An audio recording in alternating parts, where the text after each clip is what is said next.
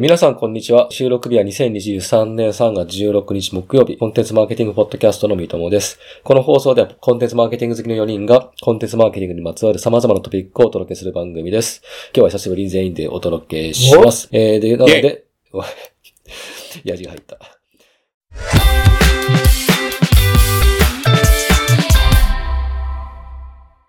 今日のトピックじゃ4人ということで4つあるんですけれども、えっ、と、1つ目が、オープン AI が GPT-4 発表、精度向上、司法試験で上位10%というネタです。では、田中さんお願いします。日経新聞の記事なんですけども、オープン AI が GPT-4 を新たに発表して、これがですね、GPT-3 とか GPT-3.5 よりも大幅に精度が向上しているという記事です。で、非常に興味深いのが、学術分野では人間レベルの性能を発揮するとしている点ですね。記事によると、おアメリカの司法試験の模擬試験で、なんと上位10%程度の成績で合格したと。で、従来は下位10%の成績だったそうです。で、私早速ですね、昨日、チャット GPT プラスという月額20ドルのプラン契約しまして、うん GPT-4 試してみました。これ明らかにですね、あの、以前のチャット GPT よりもレベル上がってます。日本語、もう英語だったらもうほぼほぼ人間みたいな感じで、で、日本語でも極めて自然な文が出てきます。で、試しにですね、えーといろんな、まあ、キーワード出してみて、このキーワードでタイトル案を出してくれと言ったら、サブタイトルまで出るんですよね。で、5つぐらいあったのかなメインタイトルとサブタイトル。です。で、全部組み合わせバラバラで、で、えーいずれも極めて自然なものでした。ほで、そこから一つ私ピックアップして、じゃあこのタイトルで構成を作ってくださいと。いうふうに依頼したところ、うん構成もですね、い以前もこれ試したんですよ。以前のチャット GPT でも。う。はいはいで。も構成の、おなんですかね、この流度が細かくなってました。より。えなので極端な話、これで構成作って、誰かに資料を渡して書いてもらったら、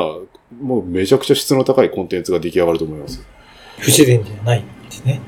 そう、そうですね。はい。で、英語だったらもう、これも以前から流行ってたんですけど、チャット GPT に本を書かせて、それを Kindle で自費出版するっていうのがめちゃくちゃブームになってるんですよね。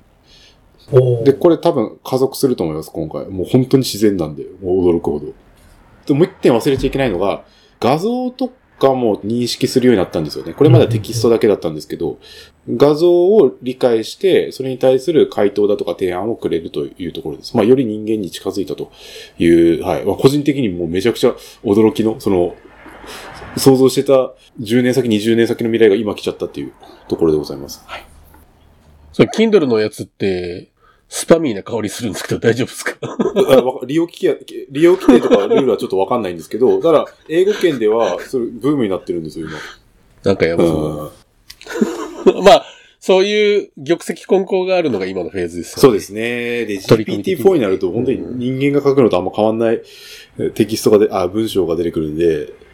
まあ、正直、Kindle 量産しようと思えば、いくらでも一人で量産できるっていうところですね。うん。うん皆さんなんかお試し状況ってどんな感じなんですか？無料のやつで、いろいろ問いかけしてるぐらいですね。なんか会社の中での議論とかなんか、なんかあります？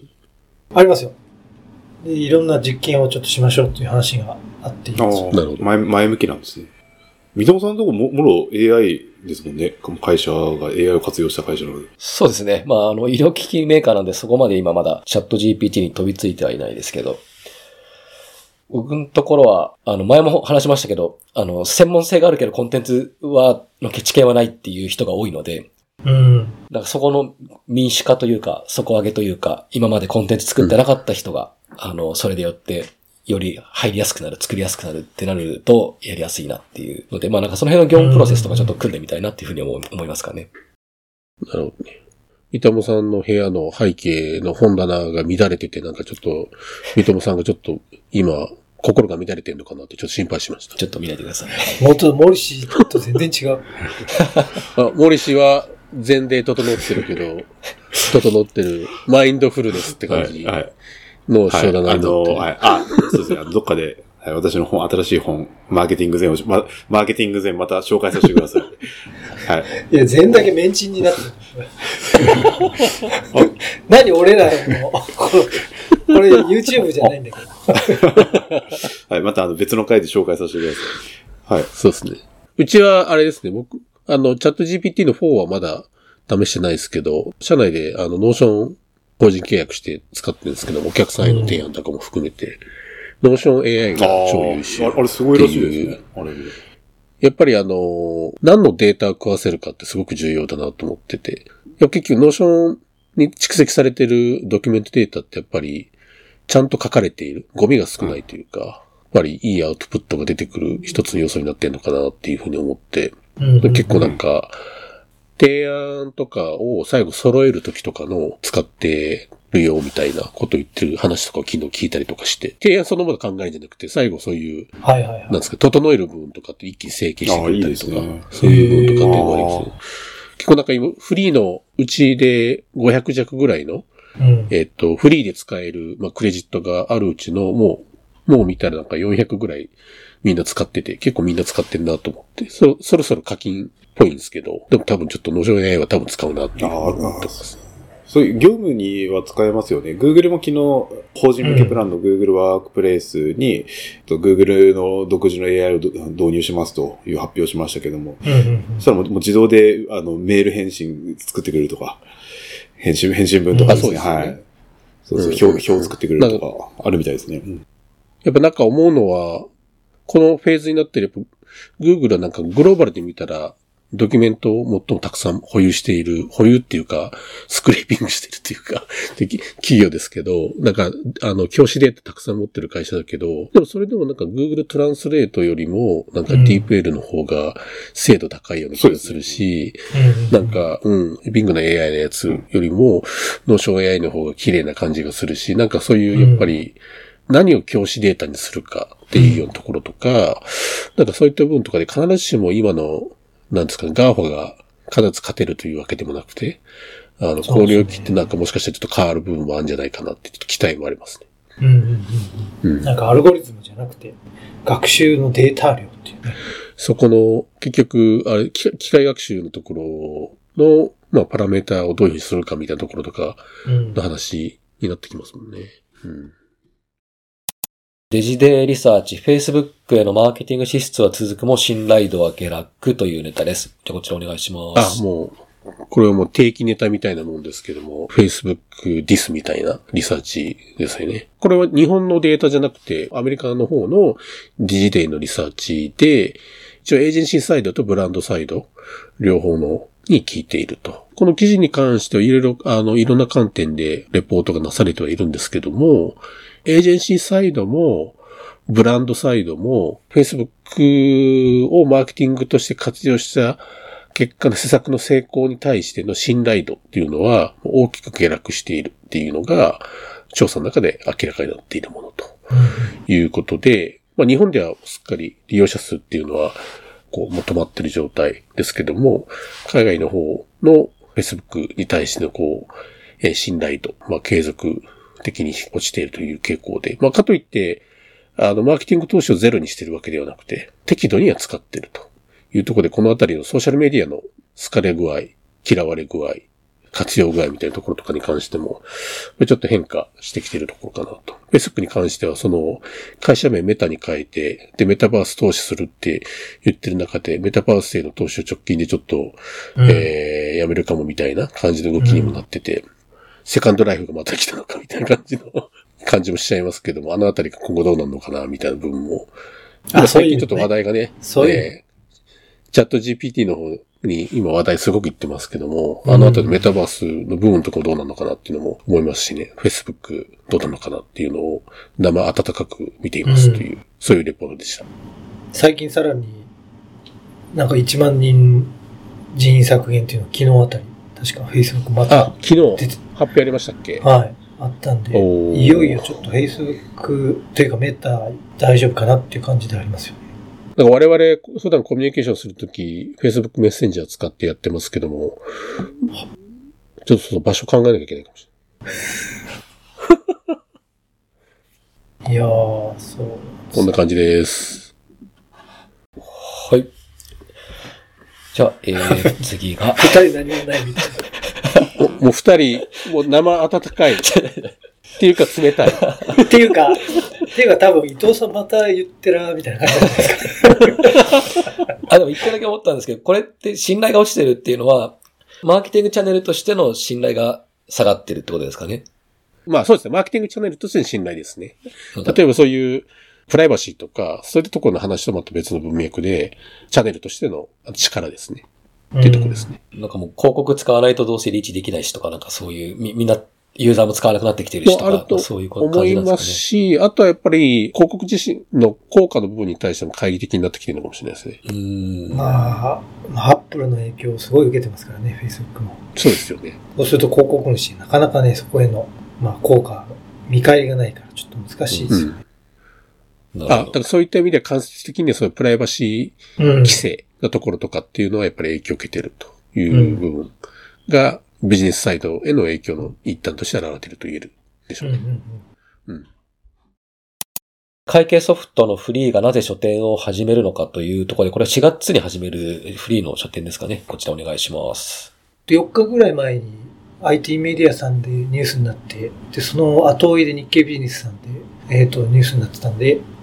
とても興味深いなと思って取り上げてみました。これ内容としては、あの、クラウド会計ソフトを提供するフリーが来月4月ですね、東京に、蔵前に本のセレクトショップ透明書店を、まあ、開業すると。このためにわざわざまあ子会社を立ち上げて、えーやると。このフリーがなぜ書店を開くのかというところで記事になってました。で、いくつか狙いがあるみたいなんですけど、自社のサービスのユーザーである企業と、まあ、同じ目線に立つこと。まあ、スモールビジネスのですね。っていうのが一つと。で、この書店を、こう、アナログ的な経営手法が抱える課題の解決策を見出すための実験場にしていくっていう狙いがあるそうですと。以前、そうですね、この CMP でも伊藤さんが取り上げましたが、こう、フリーが出版事業も手掛けていて、あの、企業時代っていうあの雑誌とか出してると思うんですけど、なのでフリーがこの出版事業の知見を活かして、まあ、この子会社も立ち上げていくと。で、収支もこう独立させるっていうこの背景にあるのが、フリーのこの事業規模が大きくなるにつれて薄らいでいった小規模ビジネス経営の目線をサービス開発に生かす狙いがあるということでもあるとの書いてありました。立ち上げるに際して、いくつかの書店にみっちりこうヒアリングを重ねたそうで、まあその結果こう自社のクラウドサービスを活かす余地の大きさに気づいたということで、まあなんかいろいろアナログな作業がすごくあると。例えばですね、こうスリップっていうこう本の在庫管理に使う紙の作業があるんですけど、まあそれをこうバーコード読み込んで、それを自動でこう在庫として管理できるようなこうソフトにしていくというところがこう使えそうだというところで、プロトタイプを今作っているとかっていうところでなんかいろいろこう知見を貯めているというような感じですね。で、結びにですね、まああえて実店舗の経営に乗り出すフリーは DX に出遅れている日本が抱える根本的な課題を新しい実験場で見つけ出せるか。まあ、主力事業との相乗効果も含めて大きなチャレンジとなるって書いてあったんですけど、僕がこれちょっと聞いて思ったのは、まあフリーにとってはこの、まあ透明書店という名前なんですけど、これも温度メディアですよねと。で、この温度メディアっていうのは、本業の KGI を直接伸ばすための、まあなんていうか施策にするっていうだけじゃなくて、まあこの記事にも書いてあったように、プロダクト開発へのこうフィードバックとしてもまあ活用できますし、そういう価値もあるんだなっていうのと、まあ新たなサービスを提供する、まあビジネスモデルを構築するっていうこともまあできるんだなっていうのを改めてちょっと思ったというところで、一方で自分の実務に置き換えると、まあ、やっぱりこう、なかなか温度メディア運営してても、こう、本業に対する価値をなかなか示せない、示しにくいっていう状況もあって、商品開発フィードバックしていくっていう価値だったり、新たなビジネスモデルを作りに行くっていうところまでは、順番的になんかしづらいなっていうところもありつつもあるんですけど、まあこういう価値もちょっと念頭に入れながら拡大していきたいなっていうのがちょっと思った感じでした。うん。いや、でもなんかこれすごい面白いですよね。フリーももう今、社員数1000人前後ぐらい、いや結構増えてて、一方で彼らの主な顧客層はもっとちっちゃい中小企業っていうところで、うんなんかそこのなんか自分たちの実感と顧客層のニーズに、まあギャップが生じたので立てましたっていうのが、まあこの記事を見る限り大きいところだと思うんですけど、だからもう行動力伴いすぎだろっていう感じはすごくするんで、まあそこは素晴らしいですよね。現場感が手触り感を持って分からなくなってきているっていうところがね、課題だったんでしょうね。そうですね。だからこ、この本屋で得られたそのインサイトとかをどうその大きい会社の知見として回していくのかっていうオペレーションの部分もちょっとなんか今後どうするのかなって気になるところだなと思いました。 freee の公式ノートに、透明書店の件で、共同創業者の方、あの、経営者の方々のインタビュー載ってるんで、それちょっと読んでたんですけども、ガチでやる感じですよね。完全に退路を断ってるわけじゃないけど、うん。 freee の潤沢な資金で、その書店をいろいろなんですか、トライしてみるっていうようなレベルじゃなくて、本当に資金もそれなりの小ささで、なんですか、実際やり始めると、こう小さな資金でやるから、あの、でやると。ただ、フリーの親会社の子会社だから、親会社の経理の人にも経営状況をシェアしなきゃいけないので、本社の経理の人もユーザーとして招待しなきゃいけない。そしたら、アカウントを最低でも3つ作んなきゃいけなくて。そしたらなんか、その、ここで書いて300円かな？その追加で300円払わなきゃいけないっていう、うん、そのフリーの仕組みがあって、この300円が結構重いなっていうのを、なんかうん、すげえ腹落ちして感じてるとか、単なる実験スペースということ以上に、うん。もっともっとリアルに体感をするための取り組みになってるなっていうのが、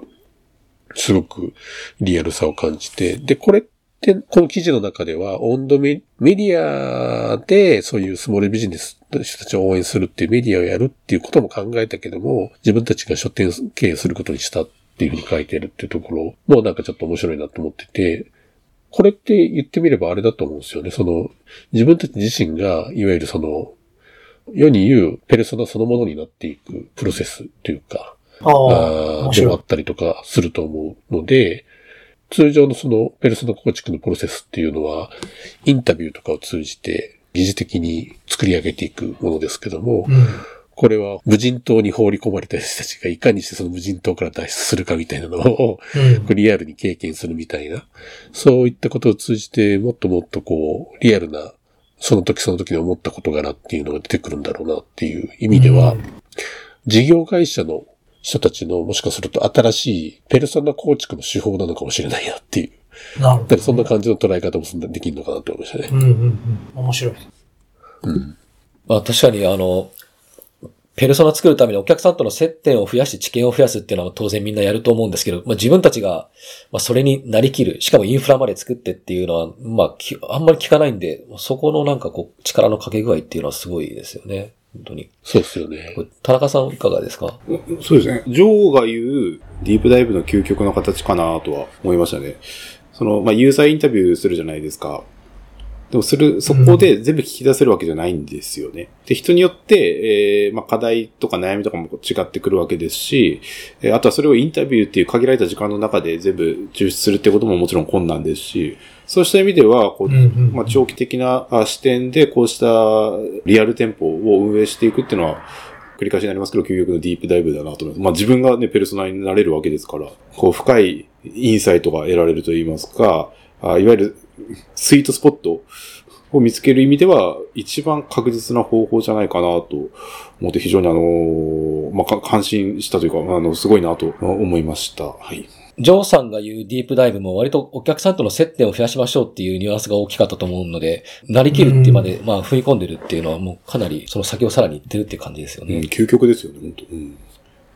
これ、三友さん、あの、B2B ですごく重要な一つの施策で、よくあの、ガックスの佐藤さんが言ってるあの導入事例あるじゃないですか。はいはいはい。あれ、顧客のその位置情報を得るためのすごい貴重な機会だなと、私もすごい同意で、つまりなんで重要かで言うと、本当の顧客ニーズを知るための、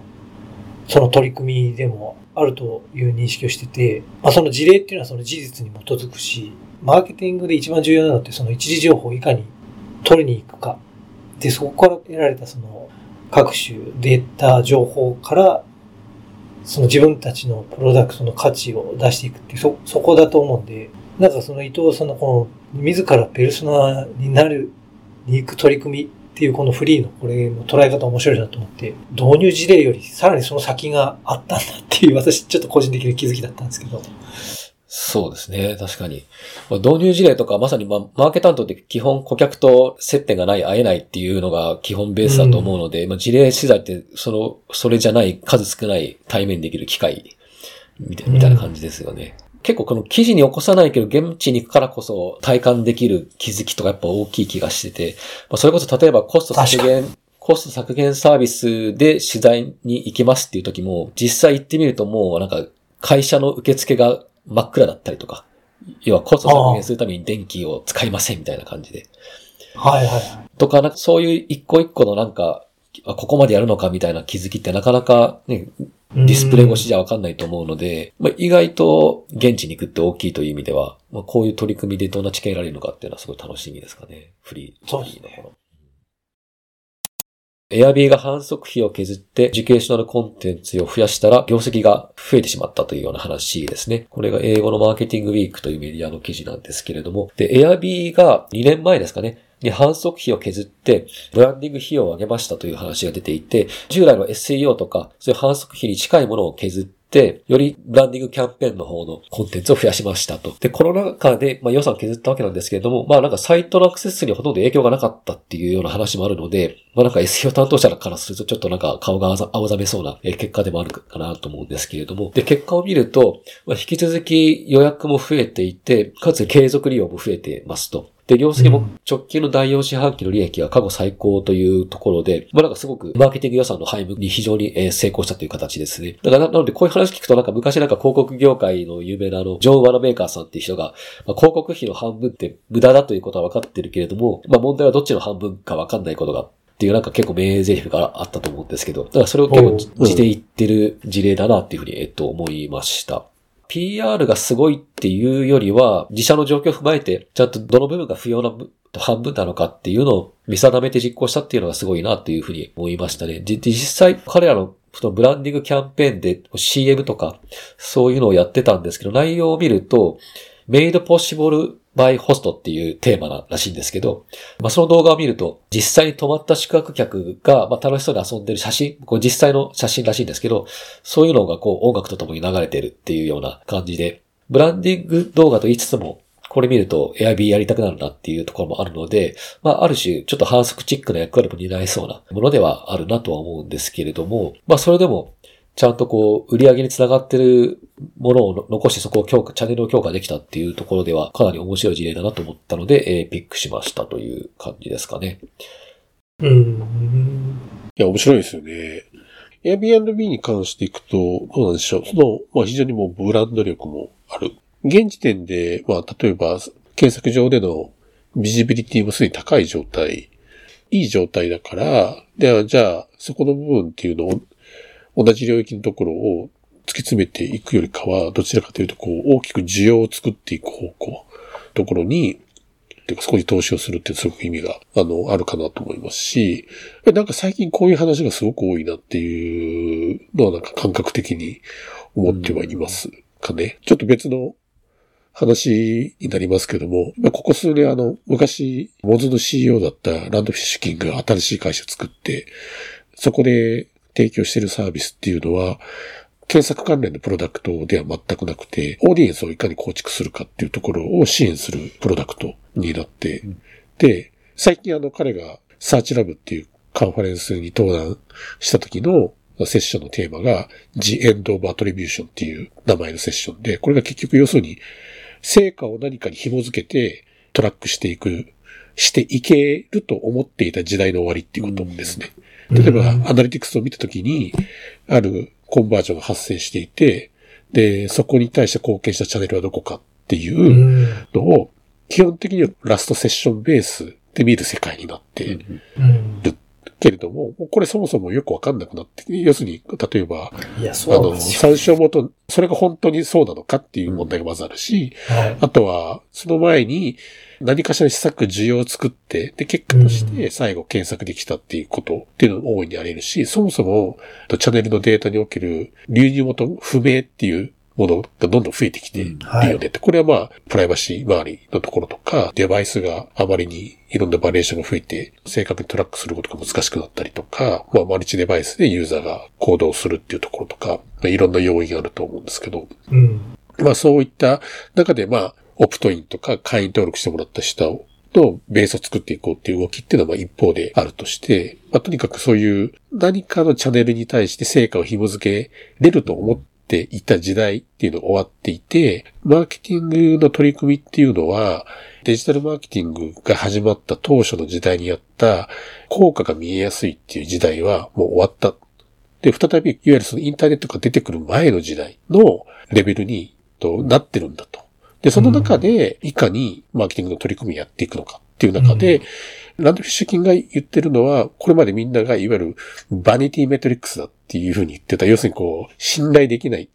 信用できないというふうに言っていたような指標群の中に実はヒントがあって、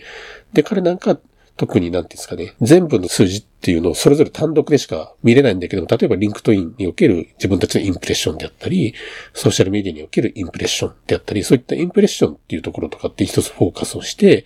そこの部分のグロースみたいなところ、要するにまあ、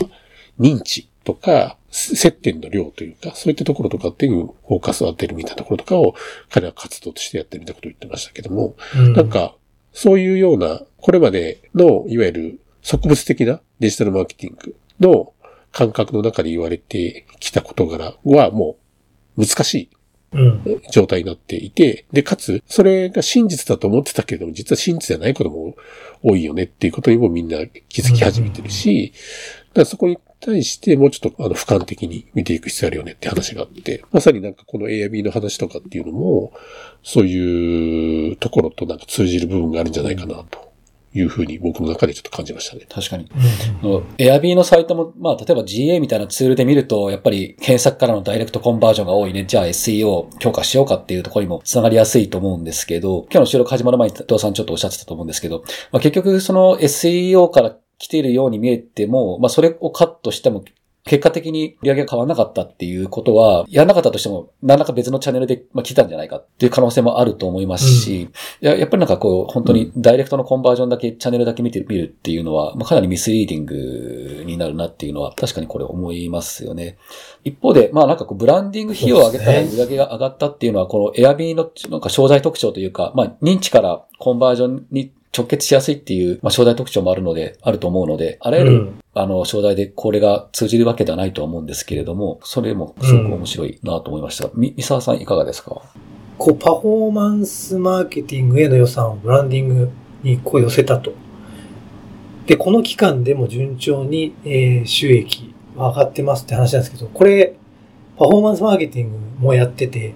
ブランディングもなんかじゃ施策してた場合って、効果あ、大体これが効いてるんだなっていうふうに言えないので、えもし Airb が両方今やってたとしたら、ここれ言えてないと思うんですよ。うん、パフォーマンスマーケティングのやってなくて、えブランディングに予算寄せましたよ。でもこうなってましたよ。っていうことは、パフォーマンスマーケティング意味なかったよねとも言えるよねっていうニュースに、だからこそなってると思うので、うん、あの、両方とも高予算を配分して、あの、やってるところは、なかなか難しいなと。ただ、パフォーマンスマーケティングやってるところは、やめることはそのできないですし、じゃあここからどのように自分たちの事業に対してこう予算のある、マーケティング予算のアロケーションをするかとなったときに、まあ人もいます。えー、それぞれのチャンネルも動かせますってなったときに、まあなかなかブランディングに寄せましょうみたいな話は難しいなというふうに聞いててちょっと思ったのと、この Airb も SEO もやったりとか、あといろんなところで PR 取り上げられたっていう、その資産があるからこそ、今何もパフォーマンス系、もしかしたらブランディングもやらなくても、使ってくれた人のリテンションで、ある程度のこう、収益を上げるみたいなところができるんじゃないのって思ったり、試してほしいななんて思ったりしました。うん、この反則費削るって相当勇気がいりますよね。いや、まあ、いるしかも、まあ、彼らの場合株式公開してるので、まあなんか、あの、経営者の意思だけでできるものでもないと思うので、まあ、かなり見立てがあったんだろうなと思うんで、うん、なんかそこもちょっと気になるところではあるんですが、田川さんいかがでしょうか？私のですね、前の本のこのカルトブランディングって言及してるんですけど、マスマーケティングの限界という込み出しがございまして、カルトブランディングのカンファレンスのディレクターにインタビューしてるんですよ、私。そのディレクターが言ってたのが、うん、消費者は今後ますます広告を無視するようになるだろう。っていうふうに言ってるんですね。で、どういうことかっていうと、広告費が過剰なんですよ、まず。だから我々ってこう、マーケティングイコール広告をかけるみたいなふうにこう思い込んでる節があるじゃないですか。我々っていうかまあ、まあこの、この業界ですね。ええ。もそうじゃないってことを、このこのディレクターは言ってましたね。で、こういうふうに広告に依存すると、ブランドを死のスパイラルに陥れるだけだっていうふうに、こうバッサリ言ってました。でじゃあ何が大事になってくるかっていうと、やっぱりこの Airb の事例でも明らかなように、まずブランド力を強化するっていうことが、実は、あの、一番収益につながりやすいはつながりやすいんですよね。で、ブランドは土台みたいなもんで。で、その上で、えマーケティングをする、することで、まあなんか認知してもらえて、購入してもらうみたいな流れができるわけで、ブランド力がないのにマーケティングやろうとしても、効率って極めて低くなっちゃうんですよね。費用対効果は。うんうんそう。なんで、実は、エアビーがやってることって、まあ、ごくごく当たり前のことではあるんですよね。まずはこう、ブランド力を高めましょう。まあ、またはそのサービス、商品、力を高めましょうっていう、こう当たり前のことを実はやってるに過ぎない。けど、我々はこう、麻痺してしまってて、それに、を忘れてしまってるというところですね。まあ、確かに、なんでなんだ同じ反則をするにもブランディング、ブランド力があった方がさらに追い風になるっていうのは当然ありますよね。確かに。そう、そうそれが、あの、本来あるべき姿というか当たり前のことなんだけど、我々はついつい短期的な指標で見ちゃうんで、広告費をバッとかけちゃう。うん。えーさっきの伊藤さんのアトリビューションの終わりの話にもつながりますけども、まあ本来、そういうもんじゃないと思うんですよね。その広告使って借り取るみたいなのじゃないと思うんですよ。ビジネスとかマーケティングって。うんあとちょっと記事にも書かれてたんですけど、あの、単にブランディングとかこう認知を増やしただけじゃなくて、その受けになるプロダクトもちゃんと同時に改善しているところがうまいなと思って、Airbnb カテゴリーみたいな新しい機能。まあ、これなんか、宿泊先のデデザインごとにちょっとこうカテゴリー分けされてこ、そこからこう選べるようになったりとか、ちょっとそういう改善もされたりとか、うんうんちゃんとなんかこう、ファンネルの上だけじゃなくて、ちゃんと下の方も改善しながら、ちゃんと売り上げとかリテーションにつなげようとしてるっていう、なんかこう全体最適がすごくうまいなっていうふうには思ったので、まあ結構すごくいい教科書になるような事例だなというふうに思ってます。いいですね。なんか、田中さんの本の番宣がちょいちょい入ったんで、そこはちょっと切っていただいて、いやいやいやいやいいですけど、ば番番宣ではないですよ。あの、参考文献です。参考にであくまで。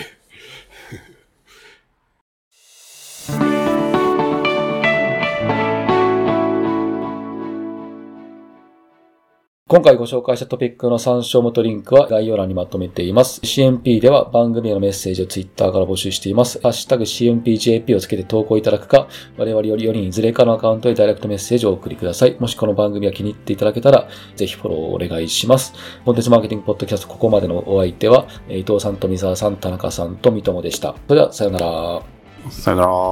さよなら。さよなら。